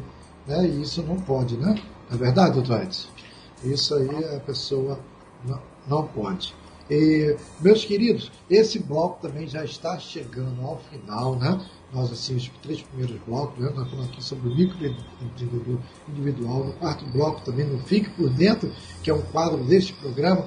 Vamos até continuar, mas seguindo um outro segmento, eu vou continuar com a doutora Fernanda, mas eu quero, doutor Edson, que o senhor já deixe então as suas considerações finais. Vocês estão nos ouvindo, doutor Edson Carlos Miranda, ele é professor, escritor, especialista em gestão de empresas, né, que é de MEI, que é o microempreendedor individual. Ele é bacharel em letras, letras pós-gradual em análise, gerência e projetos de sistema pela PUC. Deixe suas considerações finais, doutor Edson Carlos. Irmão Davi, muito obrigado pela oportunidade de estar aqui contribuindo né, com o seu programa. O prazer em conhecer a doutora Fernanda, com todo o seu conhecimento, a sua sabedoria, contribuindo ainda mais para os nossos ouvintes. E eu gostaria de salientar dois pontos importantes. E sim, todo microempreendedor ele deve se formalizar, ele deve procurar fazer o que é correto, para que ele possa crescer. E hoje eu tenho um projeto chamado Jornada do Rei, e eu pego o empreendedor com a mão, onde ele está e até onde ele quer chegar.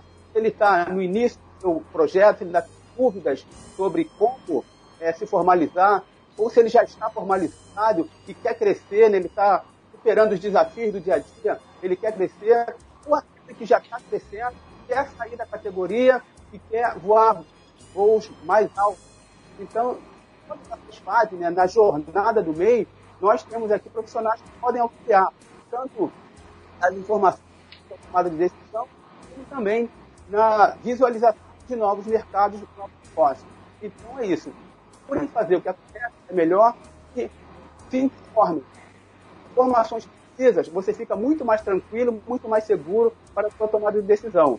E os nossos contatos estão aqui com o nosso com o Davi, jornadadei.com.br ou nas redes sociais, Facebook e Instagram, todos, arroba Jornada E o telefone para contato, 219 9661 6969.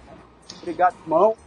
É, maravilha, doutor Edson Carlos Miranda, pela sua participação. Foi uma honra de ter o senhor no nosso programa. Tá? E volte sempre que as portas estão abertas, né? E também o senhor também é mastermind, né? O senhor também é aqui no, no, Rio de Janeiro, né? O senhor esqueceu de falar, nesse, falar nisso. Um abraço à nossa querida Regina Araújo, que já ainda falta você estar aqui no meu programa, Regina, o convite está aberto. Mas o nosso presidente, né? Que, que preside os oito países de língua portuguesa, é nosso Jamil Buquerque, que já esteve aqui no nosso programa, já esteve na live também. Então, aquele abraço também para vocês, né? Ele que é paulista, conterrâneo da doutora Fernanda, o nosso querido Jamil Buquerque também lá. Aquele abraço para vocês. E doutor Edson, foi a maravilha assim a sua participação. Querido ouvinte, eu quero oferecer a vocês também agora né, essa música maravilhosa que nós estaremos ouvindo, né, e você também nesse bloco iremos fazer uma oração por você que tem a sua empresa, você final do ano está chegando aí e você esse ano não fez quase nada, mas o ano ainda não acabou. Muita coisa pode acontecer nesse final de ano. Basta você crer, porque a Bíblia diz que tudo é possível que crê, independente do seu credo religioso. Não estou falando aqui de religião, eu estou falando de fé. Né? Abra o seu coração e deixe o Senhor Jesus Cristo entrar, que você vai ver o que ele vai fazer na sua vida. Então você vai ouvir essa música maravilhosa agora. Em forma de oração, na voz do nosso querido bispo João Mendes de Jesus.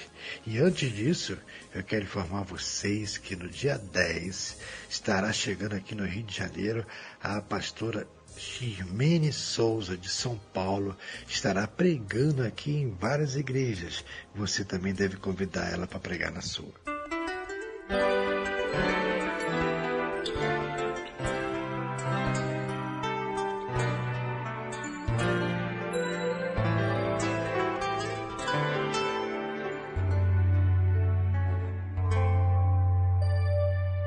Atende a voz clamor, ó Rei Deus meu, pois eu a ti orarei com mais fervor. Ó, oh, dai ouvidos às minhas súplicas, ó Senhor, a minha meditação eleva aos céus na longa noite eu a ti vigiarei. Pela manhã tu ouvirás a minha voz e no teu tempo, como em fervor, eu cantarei.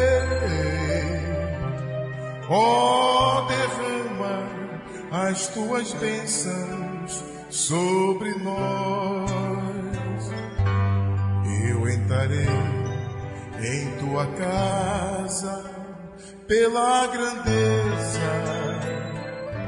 em templos teus me inclinarei perante a ti.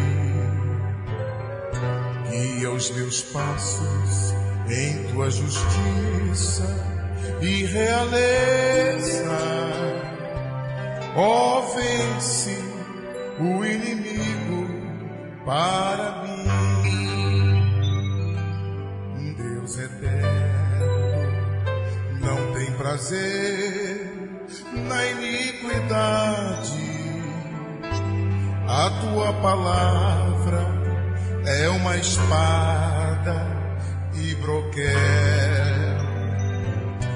e extermina este mundo de maldade e conserva com retidão a quem for fiel. Extermina este mundo de maldade e conserva com retidão a quem for fiel.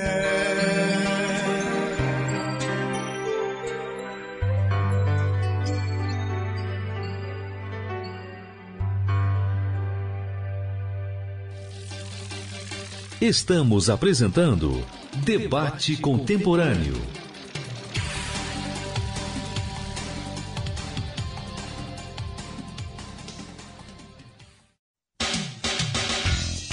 Podcast Debate Contemporâneo. Você está ouvindo Debate Contemporâneo. Debate Contemporâneo.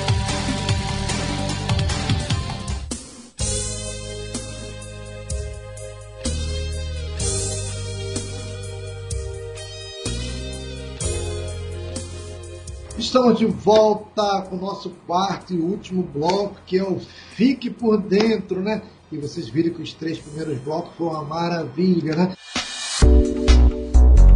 Fique por Dentro.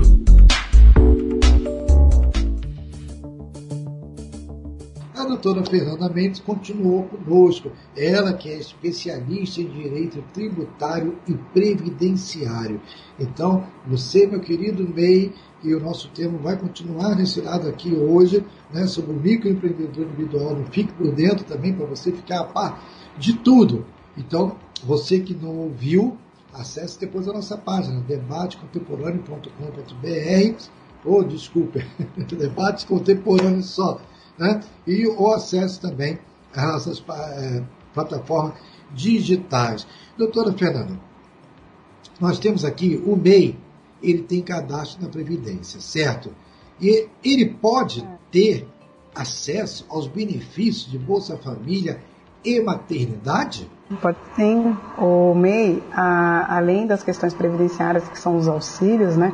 Ele pode sim ter o auxílio à maternidade, que é a licença maternidade, né?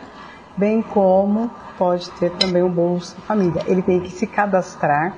É, para o auxílio maternidade não é necessário, mas para o Bolsa Família sim ele tem que fazer o cadastro dele, a, o governo vai fazer né, toda a análise se ele tem direito, porque não, não é só por ele ser MEI, tem que verificar a questão de é, competência salarial da família, né, a renda per capita, se atende ao exigido. Se atender ao exigido, ele vai ter o direito. Já quanto à licença maternidade, é, é, ele tem o direito é, diretamente. Uma, ve a, a, uma vez que a pessoa, né, no caso a mulher, cadastrada como MEI, ela vem a saber que está gestante, quando chegar para a questão do auxílio, né, do afastamento, ela vai informar como se fosse um seletista mesmo. Ela vai pegar o atestado médico é, e apresentar junto ao INSS do afastamento. O INSS vai fazer a consulta, verificar que ela está naquele período de carência, lembrando de 12 meses, né, que tem que ter. Verificou que está tudo certinho? Ela vai fazer o recebimento aí dos quatro meses, que é 120 dias, do auxílio maternidade. Entendi. E no caso do Bolsa Família, doutora, nós falamos lá nos três primeiros blocos, da pessoa ela pode ganhar 81 mil no ano. Mas quem recebe a Bolsa Família, o caso, exemplo, se for 200 reais, em um ano ela recebeu 2.400 tem que deduzir esse valor, né? Então, nesse caso aí, se ela ganhou só 2 mil, ela tem que faturar, então, emitir nota só de 79 mil, é isso? É, é, como até o nosso colega, né, que estava, o Edson, ele já se foi, ele informou, sempre tem que lembrar, o MEI, ele tem um recolhimento de até 81 mil. Lembrando que tem que ser dividido por 12. Então, se eu abrir meu MEI no meio do ano, eu tenho metade desse recurso para né, é, é, retificar e informar junto às instituições necessárias. O Bolsa Família, ele tem uma regra né, para que você tenha acesso. Além de, não necessariamente você precisa ser MEI, pode ser uma pessoa física. E como MEI, você também pode ter acesso. Só que você tem que atender esses requisitos que é morar numa é ter, ser, é, ter uma renda abaixo do estipulado, porque não é quer dizer que o MEI tem até direito a 81 mil, que ele vai faturar 81 mil. Tem pessoas que faturam bem menos que isso. E elas têm dois, três, quatro filhos, ela tem a necessidade ali de ter o auxílio do Bolsa Família. Por isso que eu falo da renda per capita. Quando eu falo da renda per capita, é avaliar se eu tenho dois mil reais, como o Davi falou, eu tenho que dividir por quatro pessoas na minha família. Então, na verdade, eu tenho 500 reais por integrante. Então é isso que o Bolsa Família vai fazer a avaliação. Se a renda per capita atende o requisito, se, a, se o Bolsa Família naquela, naquela situação, tá, a criança está matriculada corretamente, se ela está recebendo caderneta de vacina, se ela está tendo acompanhamento. Então tem outros requisitos que vale tanto para o MEI quanto para qualquer outra pessoa. Entendi, doutora, entendi. Então isso é, é muito importante, porque as pessoas estão a par disso aí, né? Então ela. E deixa eu lhe falar outra coisa também, assim, de uma curiosidade. É, às vezes essa pessoa, essa dona de casa, ela não quer abrir o MEI porque ela recebe o Bolsa Família. Então ela pode abrir tranquilamente, né? Sim, ela não tem. É, o, o, Bolsa Família, é, o nome ele já estipula. Ele não é para aquela pessoa em si, ele é para comportar uma família. O que vai é, extinguir o benefício dessa pessoa é a renda per capita. Por isso que eu não trato muito de salário, eu sempre trato de renda per capita. Porque muitas vezes essa, essa, essa pessoa que é empregada doméstica, ela tem três, quatro filhos e ela é mãe solo. Então ela só tem a renda per capita dela para dividir. Então nessa situação ela faz jus ao benefício, porque ela é mãe solo. Nessa Entendi. situação. Por, e tem que avaliar, por exemplo, tá, mas o meu esposo trabalha e eu recebo o Bolsa Família. Se eu for registrada, eu vou perder? Provavelmente, porque você vai ter duas rendas per capita. Então ela vai ser dividida pela quantidade de pessoas que tem na sua casa e ela vai se tornar uma renda que não tem necessidade de ter o auxílio do governo. Porque nesse caso, o esposo. É para ter uma renda complementar. E nesse caso é quando é casado legalmente, não é isso, doutora? Sim, casado legalmente, né? Que vai constar essas informações no governo. Então, eu sou casada legalmente, consta o meu esposo e eu tenho uma renda per capita. É, e ele tem uma renda per capita e nós temos dois filhos. O governo estabelece que esse valor é, é proveniente para a nossa sustentação, não tendo a necessidade de ter um auxílio do governo. Agora, se eu sou mãe solo, é, perante a lei, ou seja, tenho um companheiro, mas ele não, ele não está casado comigo oficialmente, e eu sou mãe solo de três filhos, a minha renda per capita é para os três filhos. Então, é, com certeza o governo vai avaliar esse benefício a favor. Entendi. E, e, não vai ter necessidade de deixar de ser MEI. Ah, sim, entendi. E, doutora, deixa eu lhe fazer uma outra pergunta agora no nosso caso do MEI. A pessoa abriu um MEI há dois anos atrás, ou há três anos, ela pagou um ano, e depois, com o esquecimento, ele foi pagar, ela acho que parou de pagar veio a crise, depois veio o Covid, e ela, ela perde o MEI se ela ficar ou, ou não? Por, por quanto é. tempo ela, ela pagando, ela perde o, o, benefício, como a senhora disse? A pessoa trabalhava e pagava o MEI também. Depois ela ficou trabalhando e não deu baixa no MEI. É, esqueci, deixou ele de lado, mas não deu baixa. Mas passou de um ano. Depois ela ficou desempregada ela recebe seguro-desemprego depois de um ano sem pagar meio, até mais? Ah, é, se ela ficar, para ela receber o seguro-desemprego, ela não pode ter, nem, nem pode ser sócia, nem pode ser proprietária de um CNPJ. Então, o microempreendedor, ele é proprietário de um CNPJ. Mesmo que, olha, mas eu tenho 10 anos que eu não movimento esse MEI, como é que eu não vou receber meu seguro-desemprego? Você vai ter que fazer a baixa, você não perdeu o total direito. Você comprovando que não utiliza mais aquele CNPJ, você vai solicitar a baixa no governo, né, no portal Gov, lembrando que tem que verificar os seus débitos pendentes, caso tenha, né, é, fazer um parcelamento que o governo permite isso, né, o parcelamento das dívidas. A, part, é, a partir de 2016 ele permite até 120 vezes você pode parcelar. E a partir de 2019 você pode parcelar em até 60 vezes, então dá para parcelar bastante aí para não ficar pesado no bolso, né? E você poder dar baixa no seu MEI e assim você só ser uma pessoa física, não ser mais uma pessoa jurídica, não estar associada a uma figura jurídica, né? E você poderá receber assim o seu seguro-desemprego. Entendi. E no caso daquela pessoa que já está há três anos sem pagar o MEI, né, mas ela não deu baixa, e ela é, recebeu o seguro-desemprego, né, que ela ficou desempregada, também veio a receber. E se ela depois que tá, ficou, recebeu o seguro-desemprego e, ela agora virou autônoma e quer reativar o seu e-mail, ela corre o risco de ser cobrada, de ter que devolver o seguro-desemprego ou não? São essas perguntas que vêm até nós. Sim, ela, ó, que, que ocorre? Quando você é, se cadastra como MEI, você está cadastrado no programa GOV. Seguro-desemprego também é cadastrado no programa GOV. Então, o sistema hoje no Brasil, ele se conversa. A, o, o a sistema GOV é Receita Federal, Previdência Social, é, Ministério do Trabalho, e tem, é, Ministério do Trabalho e a questão da, do MEI, que seria o microempreendedor. Então nós temos esses quatro sistemas aí.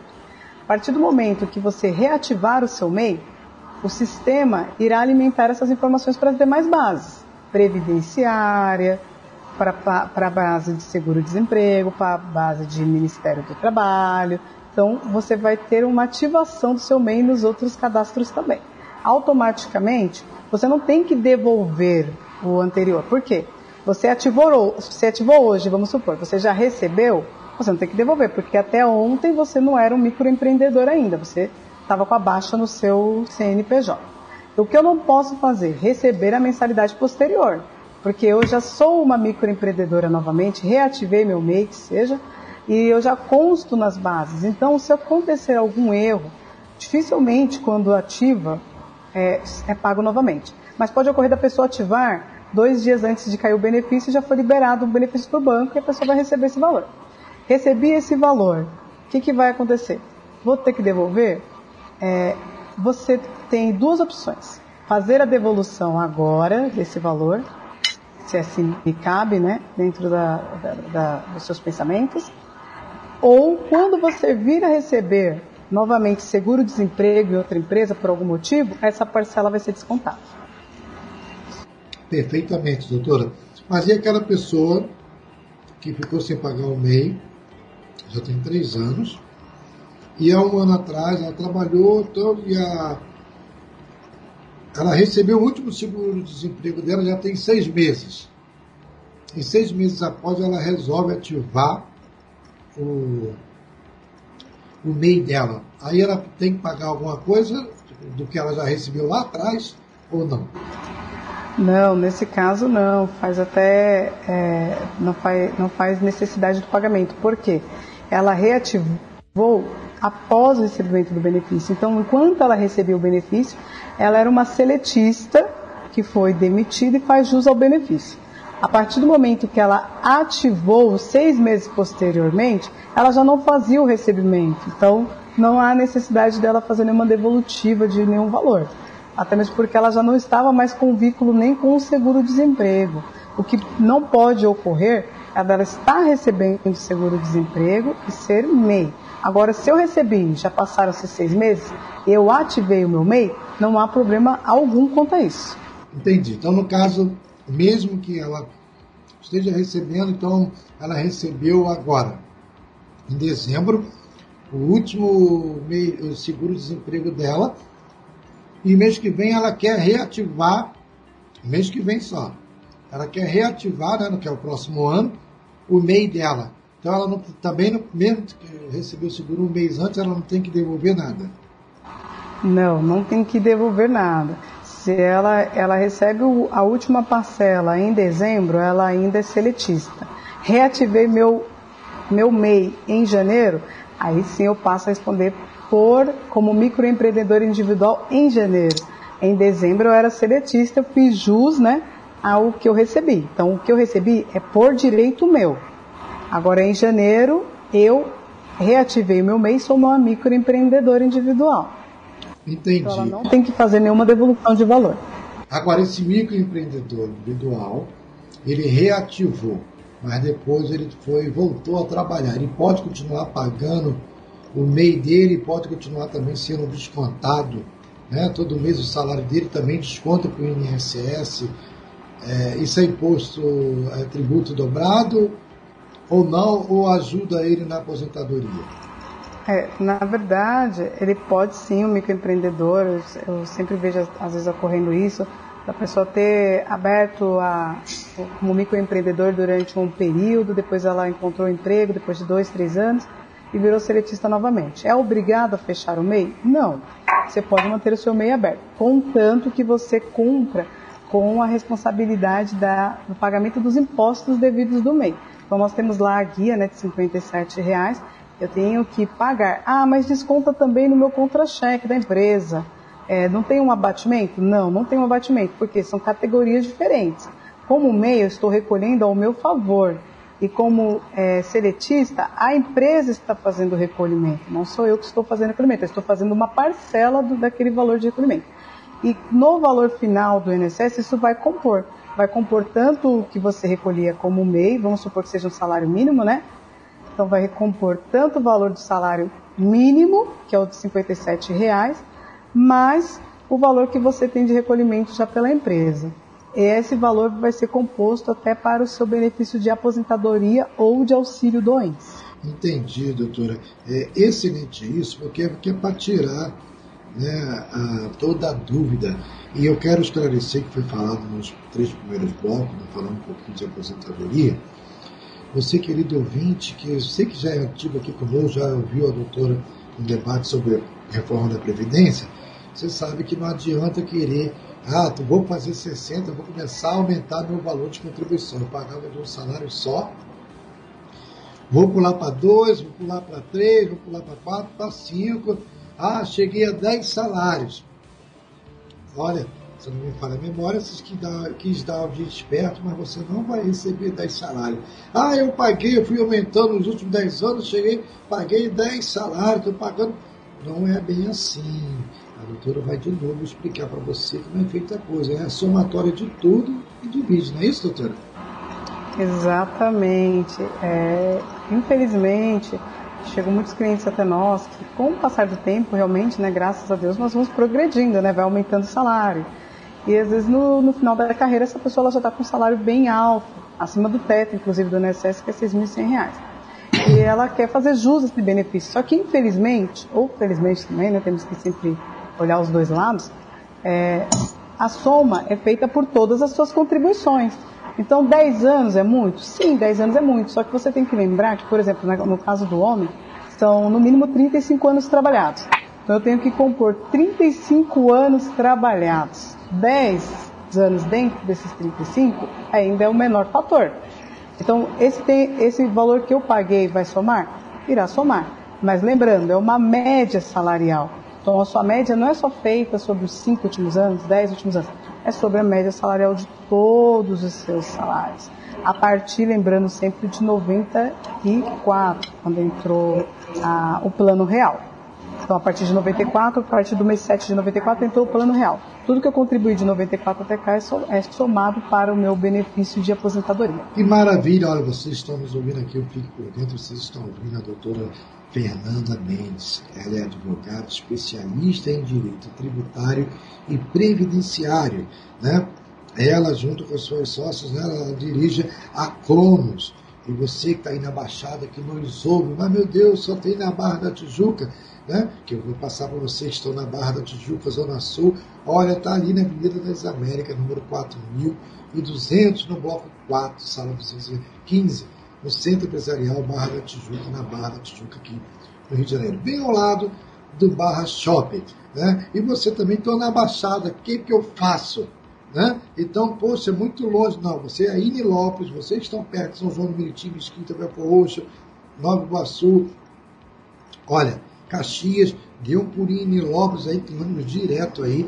Olha, rua Professor Alfredo Gonçalves Figueiras. É bem ali no centro, 160, sala 103, edifício Servana, no centro de Nilópolis, próximo ao calçadão e estação de trem de Nilópolis. É a rua do shopping Nilópolis, né? Então, você querendo mais informações, a doutora daqui a pouco vai estar passando os telefones. Mas eu quero que você saiba quais são as atividades da Cronos, né? Que custa tanto poder estar aqui com a gente, mas hoje ela está aqui nos dando a honra. E passe aqui para o nosso povo, querida doutora, as atividades da Cronos e quais são os benefícios, né? Sem falar que a Cronos também faz ação social, né? E esse ano de 2021 vai estar juntinho com a gente.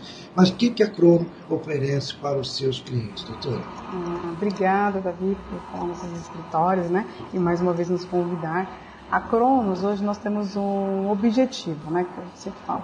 O direito, é, ele é uma dádiva que, tô, que alguns podem fazer e deve ser repassada essas informações para todos. E eu fico muito feliz quando eu participo de debates, de é, conversas, né, de rodas, para trazer as informações.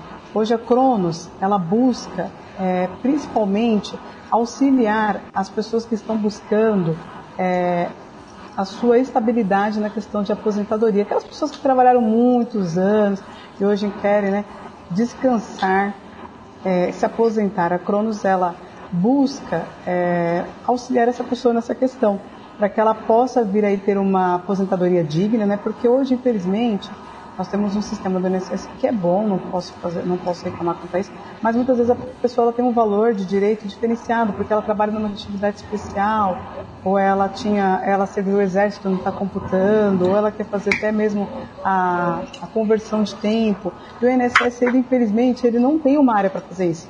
Então nós estamos aqui para assessoriar, né? E trabalhar em cima disso, para que você não só se aposente, mas se aposente com um valor de, de é, que possa né, lhe manter. Porque eu sempre falo para o meu cliente, hoje nós estamos uma certa idade, às vezes a pessoa consegue se manter com aquele valor, mas ela tem que pensar que a aposentadoria dela futuramente vai ser a única renda. Então tem que ser uma renda que componha, né, para que ela possa atender. Não só na questão de aposentadoria, nós também auxiliamos na, na questão de auxílio é, acidentário, na questão de auxílio doença, principalmente no auxílio doença, que é muito negado pelo INSS. Como eu disse para você, né, Davi, infelizmente as pessoas cometem muito erro é, de trazer doenças crônicas, aquelas doenças antigas. Então nós temos já essa situação, a gente já sabe como é que funciona, onde tem que buscar. Temos um médico que trabalha só nessa área para nós, que vem, né, sempre auxiliando da melhor forma possível nossos clientes, né, para que eles possam ter êxito aí nas suas causas, né. E bem como a gente trabalha também na questão tributária para empresas, né? É, trazemos aí para as empresas toda a parte tributária, de auditoria, de fiscalização, né? E nós buscamos esse lixo empresarial. Mas hoje para os seus ouvintes, né, que são mais pessoas físicas, é, caso precisem de algum tipo de benefício, LOAS, auxílio doença, aposentadoria, podem nos contatar, nós estamos à disposição de vocês, tá? E nós também fazemos ações sociais, né? É, com certeza o ano que vem vou estar ao lado do Davi, né? Pastor Davi, bem como de outros irmãos e colegas nossos, né? Para que a gente possa estar mais presente. Mas nós já fazemos ações sociais no escritório, caso você tenha alguma dificuldade jurídica, é, basta comprovar sua hipossuficiência, estar auxiliando. Nós temos uma pessoa que só faz isso, inclusive, no nosso, no nosso escritório ela avalia, passa o caso para mim, é, eu vou com certeza lhe passar essa base jurídica. Como eu disse, o direito não é todos que fazem, mas o direito é para todos. Então eu quero que vocês, mesmo que não tenham né, aí condições de estar pagando o serviço, eu sei que a Defensoria Pública, infelizmente, ela está abolada de processo. Se você precisar de uma escuta, de uma orientação, se sinta à vontade para nos contatar. Maravilha, doutora. E, Lembrando também ao nosso público, por favor, você que tem condições, né? Quero dizer que elas não são caras, elas têm um preço justo, não é baratinho, mas também não é caro. É um preço justo que um profissional merece. E não vem com mentira, ah, eu não tenho condições, porque hoje tudo se sabe. Ainda mais se você quiser entrar numa dessa, tem todos os acessos. Então, por favor, né? Lembre-se que ela pode ser sua social, por isso que Deus tem abençoado muito a senhora, toda essa equipe maravilhosa que tem, por causa disso. Mas você que está nos ouvindo, então, por favor, use, mas não abuse, né? E reconheça o profissional. Né? Então, reconheça o profissional, porque está é, fazendo para você com o maior amor, então retribua. Você que trabalha, que é um profissional, você gostaria que você trabalhasse com alguém e não te pagasse? Né? Então, pense, ponha-se no outro lado. Né? Então, é, para isso existe a Cronos, né? que está localizada aqui na cidade de Janeiro, na Barra da Tijuca, e na Baixada Fluminense ela está em Nilópolis. Né? Falando nisso, eu mando um abraço para todo o povo aí também da ONG Construído, doutor Herbert, né? Está sempre conosco aqui também, no Fique por Dentro. Aquele abraço para você, senhora Samara, dona Regina. E olha, todos os nossos ouvintes, doutora Fernanda, é sempre uma honra ter a senhora aqui, toda essa crônica aqui conosco no nosso programa.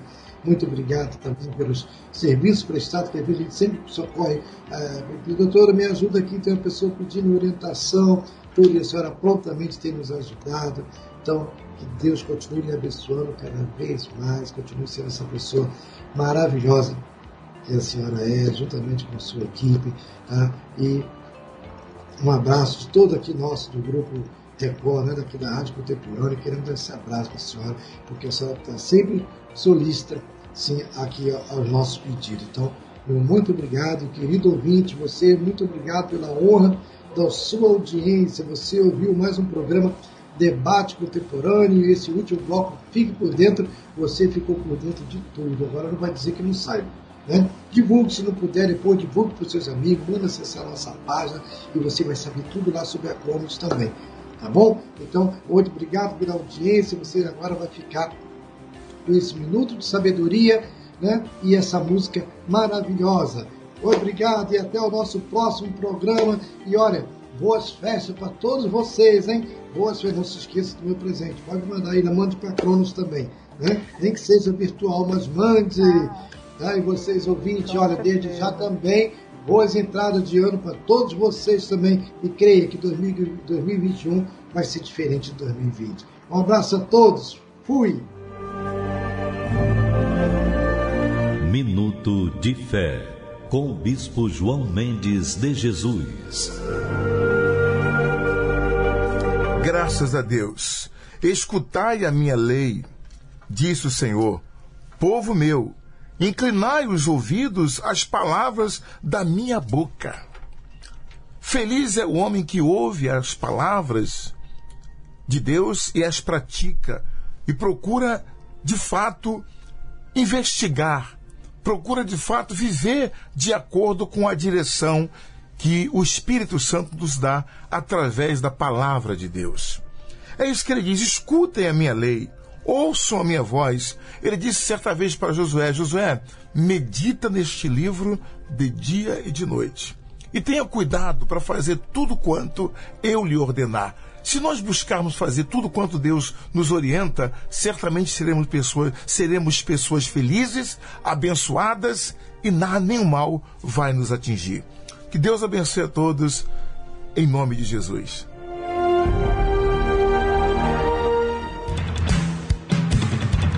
Você acabou de ouvir Debate Contemporâneo, na apresentação dos jornalistas, Pastor David Antunes e Pastora Antônia de Aquino. Todas as quintas-feiras, de meio-dia às 13h30. Debate Contemporâneo.